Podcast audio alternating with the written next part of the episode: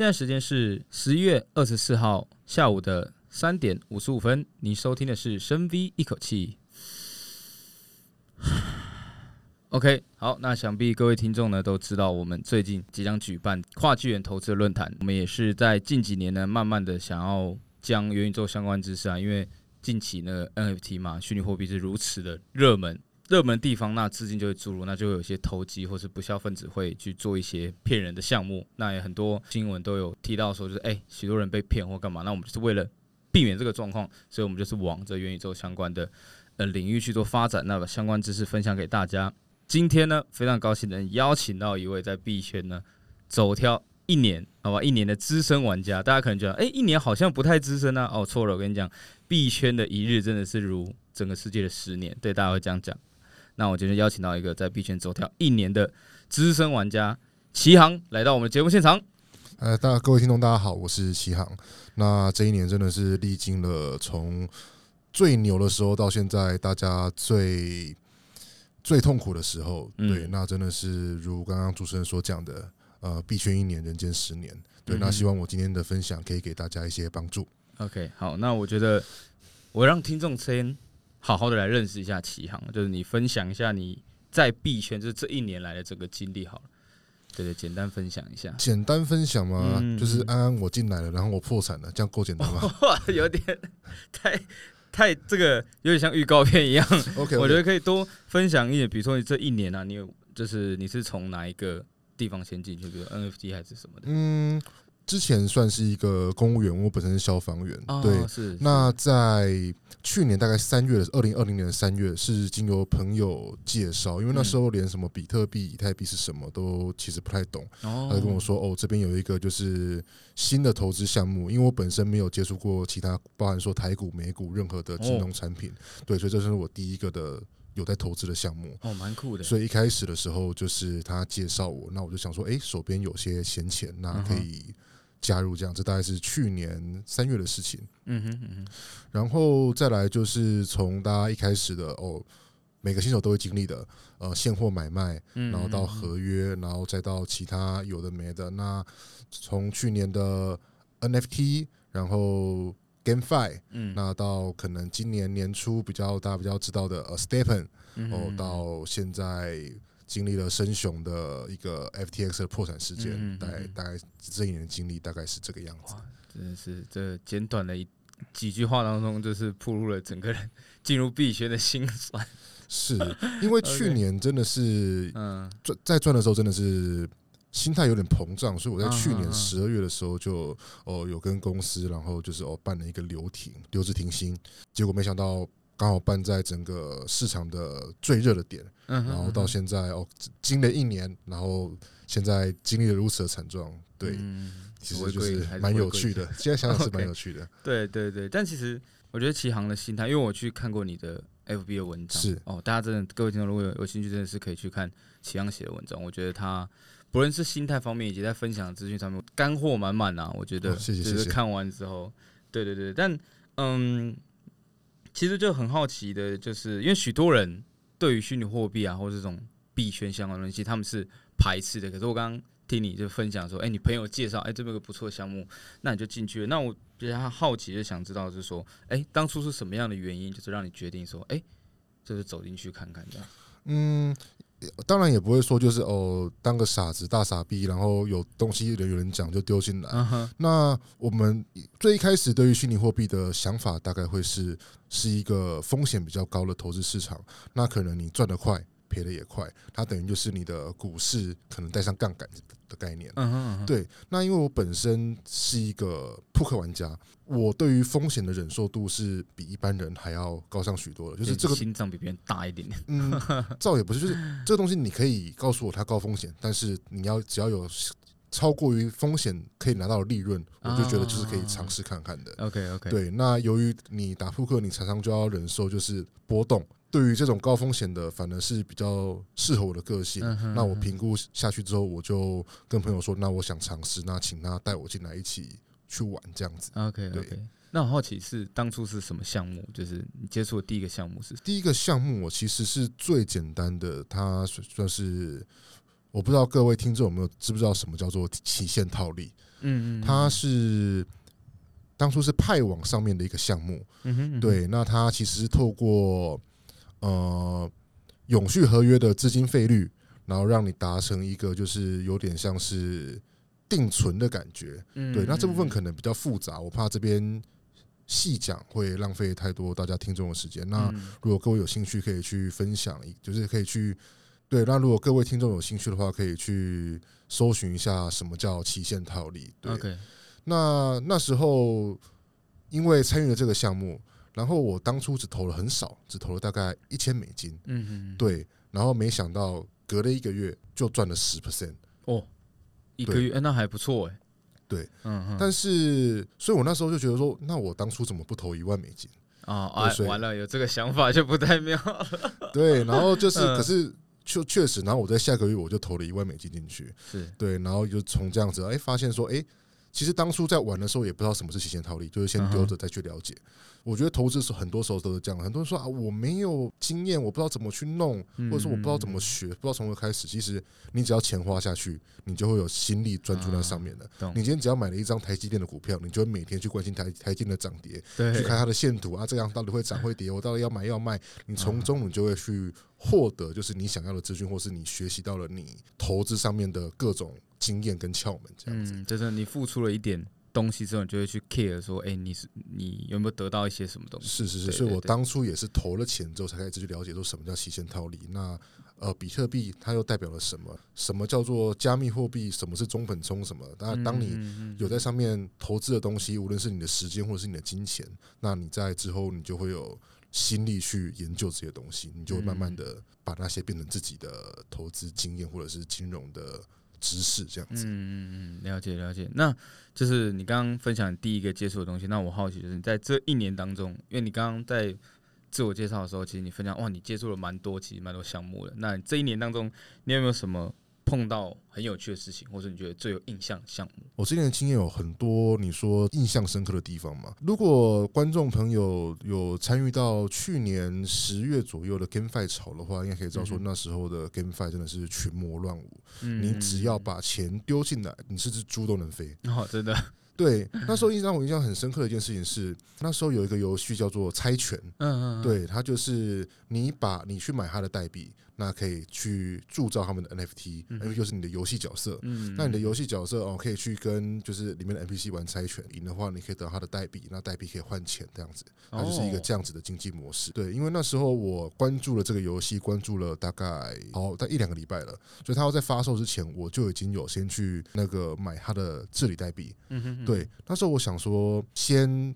不要买太多，那就是当个小试身手这样。对，然后去先买了之后再来研究。嗯，对，所以我那时候大概花了两三千美金吧，去买了一个就是它的代币。那时候游戏还没上市。嗯，对，那时候大概是游戏上市前的四五天。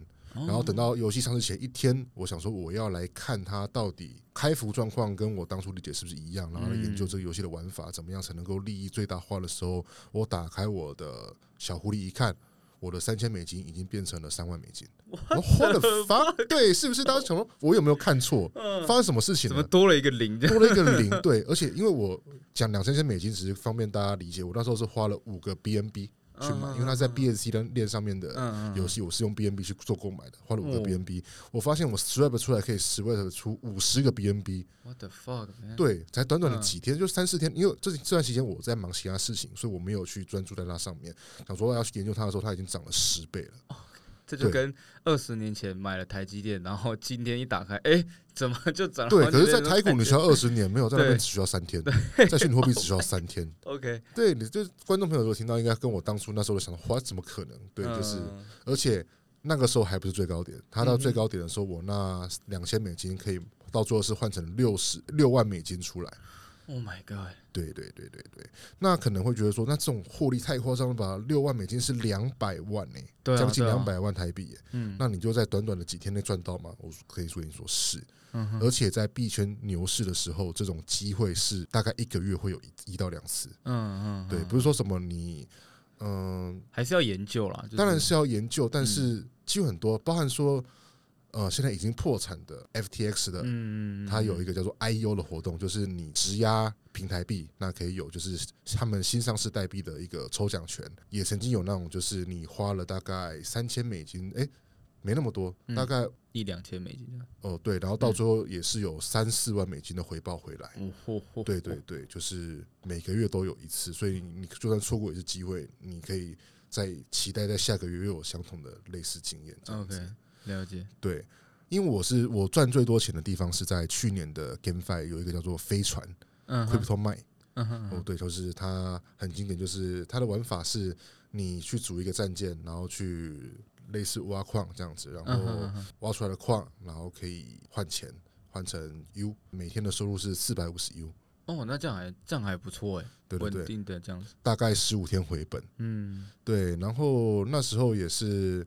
一开始它的代币，我入场的时候，代币只要一个五五 U，一颗五 U，但是它在最高点的时候，一颗八百 U。嗯哼，然后后来嘞？后来它飞了大概两个月吧，然后到最后一天跌了，从八百 U 就跌到五百 U 一天，然后在隔天就掉到剩剩不到一百 U 了。对，它其实我们现在。目前的生态，所有的 GameFi 其实它都是一个庞氏。哦，对，我不想说它是骗局，因为它太换很快了，就是进来然后赚一波，然后就走这样子。对，就等等什么时候有人要不玩了，大户提款了，那他就是会没有新的用户进场了，那他就会就是血崩式的，就是就就没了这样子。了解。对，那这些东西就是。币圈很常看到的生态，有人说这是骗局，就是啊，你就是啊韭菜被割什么，但是确实是有玩家可以在里面获利的，但是你要了解到它的游戏规则，就是你要跑得比别人快，是对。很多人说啊，这个东西啊，什么杀人盘啊，什么之类的，我个人是不喜欢这种讲法，因为你只要在合适的时间点进去，合适时间点出来，你就是可以玩赢人家。它是一个零和游戏，你在里面亏钱，不是你被骗。而是你是输家，嗯，对，应该说就是他没有纪律啦，就你没自己管控好，就是进场点跟出场点那个，呃，那个不是靠纪律就可以去解释的，而是嗯，要对这个市场有那个嗅觉。哦，对，你要观察说哦，这个时候是大家准备要开始疯的时候，还是已经疯到最高点，是已经要离场的时候？那你一个成功的玩家跟一个失败玩家就差在说。失败玩家会在人潮最顶峰的时候，然后进场，然后去接那些想要出场的人的盘啊。对，了解。所以他说啊，这个骗人呐，不是，只是你进场了跟出场时间点不对，就是俗称买在高点啊。是是是是是。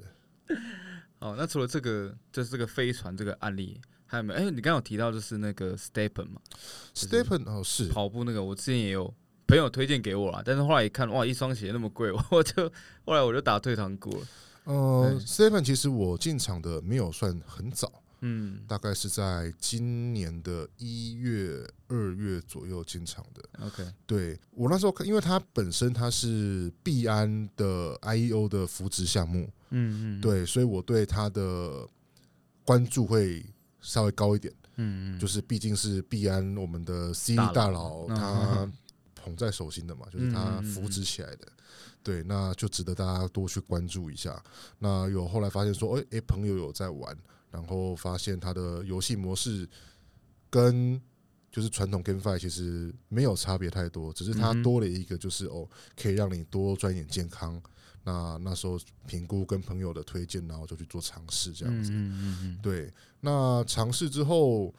一开始真的是给了自己不少帮助了，除了在金钱上面的获利，那真的是每天去走路。我我那时候一个多月瘦了四五公斤有吧？哦，对，真的很棒，很 棒。对啊，就是就算那时候其实也抱着一个心态，就是啊，就算我亏了这几几几几万，诶，几千 U，然后我也可以赚到健康啊！真的，对，这样子想法很棒，也不算太亏。那就一直走这样子，然后从里面，但我大概因为它还是会有一些。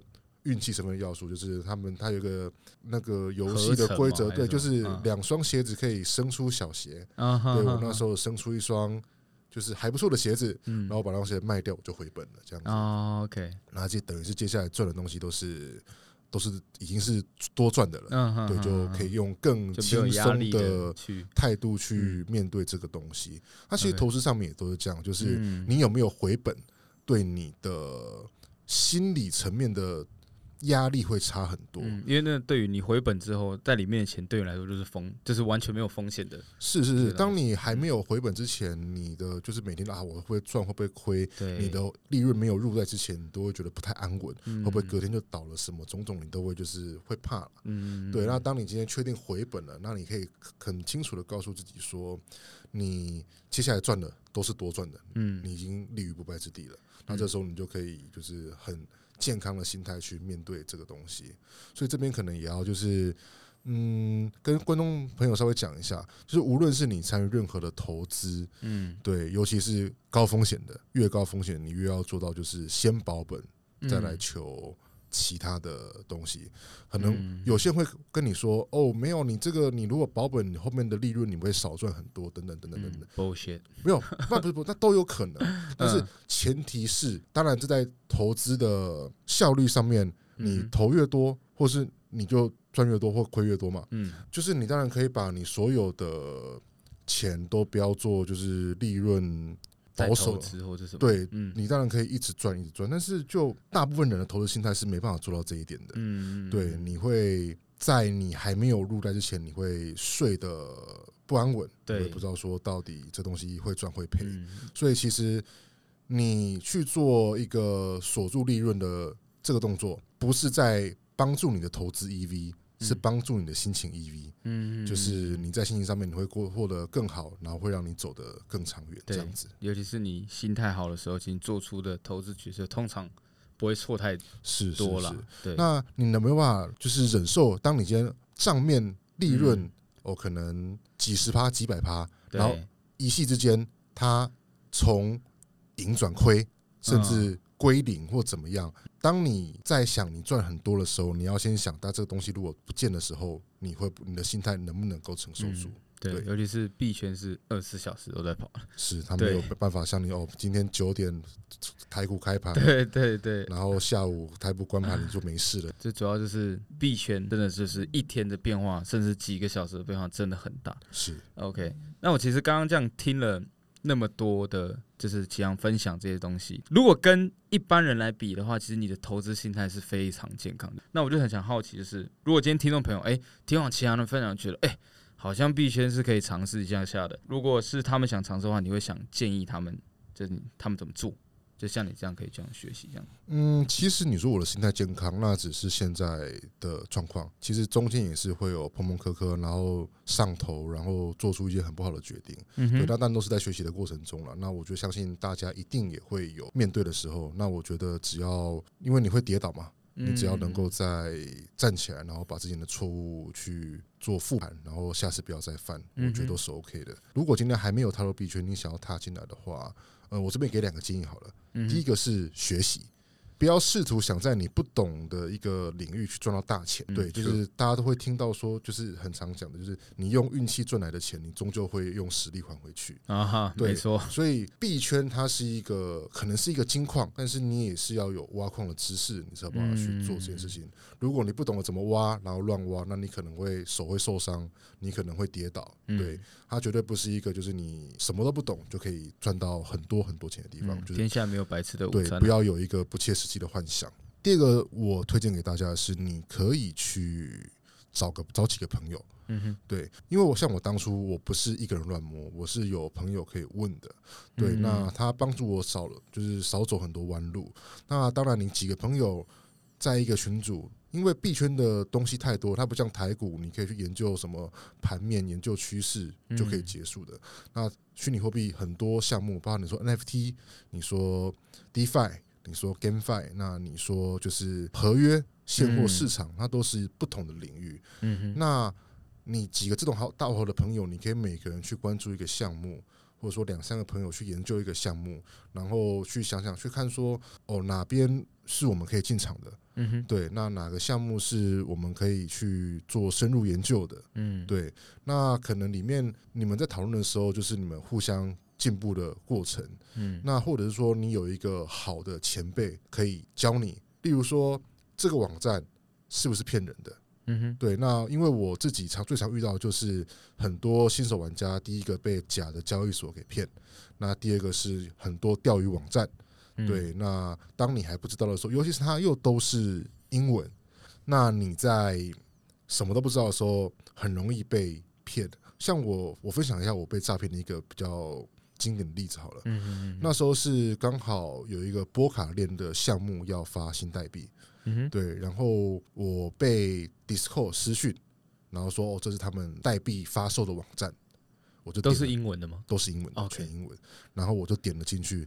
因为那时候早上六点，所以我也没有办法去问我的朋友，我朋友还在休息。嗯，那我就看到说，哦，他就是那个哦，代币发售，然后价格很便宜，然后怎么样，然后而且剩下二十几分钟就要关闭了。哦哦，对，他就是会利用这种时间，嗯，稀缺性啊，就是时效性的这种，然后让你去有压力，说啊，我这个没有赚到要没了，或怎么样怎么样。然后当你又没有人可以问的时候，你就。丢钱进去了，嗯，对，我那一次被骗了大概两颗以太吧。哦，那你 也是蛮敢下的。对，那时候那次被骗了两颗以太。嗯，对，所以说，那当今天你有人可以问的时候。你就可以避免自己去做错的决定。嗯，对。那你找的人一定会是你觉得他比你厉害，你才会问他嘛。嗯。那他给你的经验可以让你可能少碰就是有的没的东西。嗯哼，嗯 哼。对，因为这个东西真的太多了。嗯。多到就是现在心态会有点变了，变成说你被骗不是那些人错，是你自己不小心。真假？对，在币圈就是我自己是有这个认知的，就是不该被骗的。你被骗就是你要就是你自己贪，因为他其实就是利用你的贪心，利用你的就是可能无知，然后来去骗你。那其实你多做多有一些经验，你就不会被骗。嗯，对，因为这东西太多，没办法杜绝。不像说什么啊，我们去谴责骗子啊，谴责怎么样怎么样，在币圈其实没有这回事。嗯，被骗其实算是你自己的错，我个人是这么认为的。了解了解，对，我觉得这两项都还不错。还有还有其他的吗？嗯，再来的话，这是比较心态上面的东西，或是。对，比较不是干货。那干货的话，可能就是去看一些简单的 YouTuber。嗯，呃，YouTuber 不是说让你去看啊怎么投资怎么样，你可以先去了解一下说哦，加密货币到底是一个什么样的世界，他想倡导到底什么样的理念。那包含说你可能去理解说哦，那很多人说什么哦，比特币哦减半又是什么？嗯，以太坊。还是币安币，嗯，它就是它，可能你不了解它，它就只是一个代币名称。那你了解它，才知道说你拥有这个东西，你到底可以在未来，你有什么，就是它应用性，还是说你持有它到底是为了什么？嗯嗯对，这些懂越多，不一定能够帮助你赚钱，但是可以让你在这条路上会走得更顺一点。入门的话，大概是这个样子了。了解，其实现在网络上真的蛮多相关币圈的。蛮多的，对，那很多人可能会想加入这边，但是又觉得它的风险性太高。那网络上也有很多就是比较低风险性的理财投资，那包含说是网格交易啊，嗯，或者是说一些机器人的套利，嗯，对，那些都是可以新手比较让你好慢慢的从我们比较传统的金融踏到币圈的一些过渡的商品，大家可以去尝试看看。了解，了解。好，那讲到学习，我们最好的学习就是从事件当中学习。那当然，对，哎呀，最近这个，哎，启阳也叹气了。对，这个其实我们之前也有提到，就是十一月就发生，十一月初发生这 FTX 事件嘛，FTX 破产事件。对，然后刚好启航也是经历了 这段事情，那就想好奇说，哎、欸，这件事情对你的影响，或是相关，或是你从中有没有学习到什么事情？我觉得我们就来简单来聊一下好了。很多啊，你说 FTX 破产对我造成什么影响吗？那、嗯、就他破产，我也破产了，啊、就是对双双与命。对，我的就是与 FTX 那时候是共存亡的。OK OK，对，就是那你说能不能得到什么教训？嗯，其实给我们最大的教训就是，第一个大家都知道，鸡蛋不要放在同一个篮子里。资产配置的重要性。对，那你可以就是像比较，这次受伤比较没那么重的，大不了就是他可能币安放一点，FTX 放一点，那可能其他的小交易所或者说自己的那个冷钱包或者是自己的链上钱包都有分开放。那他可能会受伤，但不会像我这么惨重这样子。了解。对。那你说这个东西是有办法避免的吗，我觉得我个人的答案是，我认为没办法避免。嗯，毕竟 FTX 已经是现在全球第二大的投资交易所，嗯、而且它的它给人的势感觉，它的势头，包含 SBF 在美国良好的形象，嗯，那包含他自己的 FTX 的 US，它也是在美国有受到监管的种种，我们都不没有人会觉得它会倒，可能就是今天你告诉我说，哦，它可能要出事，我们都觉得你只是在唱衰它，你只是在就是。想要攻击他而已。对。那他这个东西，我们后来发现是他会倒，主要是因为 SBF 跟他幕后的团队，那可能有挪用用户资金去做一些投资，然后导致资不抵债，在疯狂挤兑的情况下，那交易所就倒闭了。嗯哼，那这部分它其实已经算是一个。国际级的诈骗了，就是你在你还没有发生之前，你是没办法会去预料多预料到它会发生这种事情。嗯，它对于我们这些有信仰的投资者，它是一个就是 unbelievable，就是好像有人告诉你说，你每天吃的巷口的那家炒饭，嗯，它里面放的鸡肉其实不是鸡肉，是狗肉。嗯，What the fuck？怎么可能？我吃了这么久，你现在告诉我它是狗肉？嗯嗯，就是这么的深深的相信他，可能吃了二十几年，然后他告诉你这么不可置信的消息。嗯嗯嗯。所以你说他要避免也很难避免了，就对你只能够在他发生的这这件事情，然后告诉你说：“哦，我以后不能有这种信仰，你要对任何事情发产生怀疑。”你要告，要告诉自己说，就算他是世界第二大的交易所，他可能也不是那么的值得信赖。但因为币圈它毕竟是一个还没有发展完全的一个市场，不像我们传统金融，它是经历了几十年甚至上百年。的一些考验，嗯，它是一个发展不完全，还没有一个完善的市场，嗯，它会发生什么事情，其实我们都没办法预料，嗯，你不能因为前面几年没有发生过，就代表说今年不会发生，或者说明年不会发生。很多人会知道说金融有有牛市熊市，嗯，但是你没有真正碰过的，你不会知道什么叫做牛熊。很多人的想法就是哦，它跌到很低点，然后大家失去信心，然后跌到更低点，这就是熊。其实不是，它每次牛熊它都有它的故事发生。有人告诉我说哦，那连 FTX 这么大的第二大的交易所都能够倒了，那我还能信任什么？那其实你要知道，四年前的熊市，连当时最大的交易所也倒了。嗯，对，你每个牛熊它都是有。故事伴随而而来的，嗯，那大家一定也听过哦。如果今天在牛市的时候，他会告诉你，当初如果比特币多少钱的时候，我一定买爆。如果时间可以回归到什么时候啊，八十块的以太币，我一定买爆。嗯，都马后炮了。对，但是其实当今天跌到现在，以太币从最高点的四千多点跌到现在一千一百出头，嗯嗯，那你敢买吗？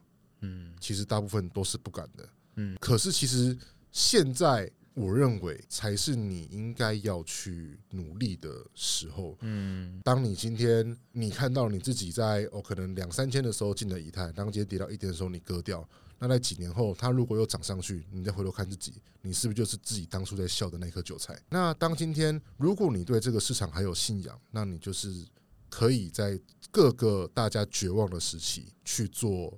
逢低买入的动作，嗯，那你才有机会在下一个就是牛市的时候，你有好的收获。嗯，我是觉得是这个样子。了解。那当然，你在每一次的叠交，你一定都要就是有所警惕，告诉自己说，现在 FTX 倒了，那你可能有所受伤，那你可能跟我一样，可能就是真的是归零了。嗯，这个时候你下次就不可以再犯同样的错。嗯，你应该要把你的资产分配好，然后对于你的每一个所相信的东西去抱有适当的怀疑。当然不是就是无的放矢啊，他可能要倒了或怎么样。嗯，对，但是你要从你每次的经验当中去对自己的资产，嗯，还有对自己的投资去负责。负责了。嗯，希望各位听众朋友可以就是借由我的经验，然后来让告诉自己，就是不要犯同样的错，这样子。共勉之了。我觉得其实币圈跟股市一样，其实 FTX 这件事情，其实如果用股市的一些过去的事件来套的话，其实就是当初雷曼兄弟嘛，对啊，当初也是哇，雷曼兄弟也是前前五大的银行啊，啊，就莫名其妙就倒了。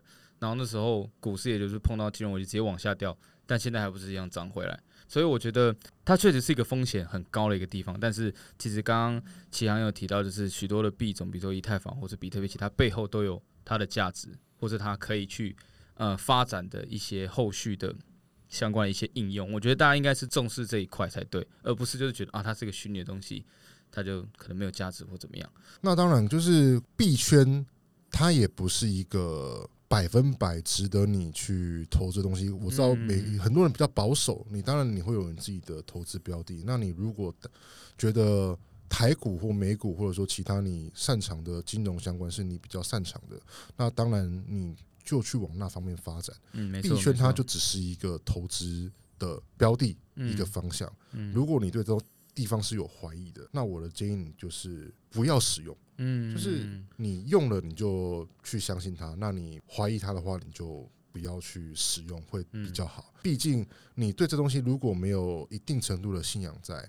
拿不住的，你你就算你它今天会涨，你也拿不住。嗯，那你可能必须要每天怀疑说，哦，这个东西到底会不会爆掉，还是会不会发生什么事情？嗯，那你何不去选择让你更舒服的投资呢？没错，对对对。那今天我是一个加密货币的信仰者，那我愿意去相信它，所以我就算今天在这边跌倒了，我一样会去做尝试。嗯，但如果是听众朋友，你你可以去借由更多的了解。去降低你的怀疑，或者是去更加深你对这方面的向往，或者是理解。不要在你不知道、怀疑的情况下去碰不熟，或者是这些东西。对，这是不好的一个行为。就算它再好赚，都不适合你。没错。对，我也希望各位不管在投资任何领域，都要对自己的风险管控，还有你自己的对自己对自己的认知，有办法接受多少程度的亏损。再来决定说你要去玩怎么样的金融商品，嗯哼，对，那就算是在在币圈，你能不能够接受一天五十 percent 的回撤，甚至是七十五 percent 的回撤，甚至是你整个像我一样九十七趴、九十八趴的回撤，嗯哼，如果你觉得都 OK，毕竟你的亏损是你的预期，你才有办法去接受这件事情。如果你今天的预期亏损，我今天跌了十趴，我就痛到不行。嗯哼，那你就得去找怎么样的方式让你减少亏损。嗯，因为毕竟这才是比较符合你的心态的。嗯哼，对。那希望各位观众可以好好的去问自己，怎么样的东西适合自己，这样子。嗯，OK，了解。好，我们非常感谢启航今天的分享。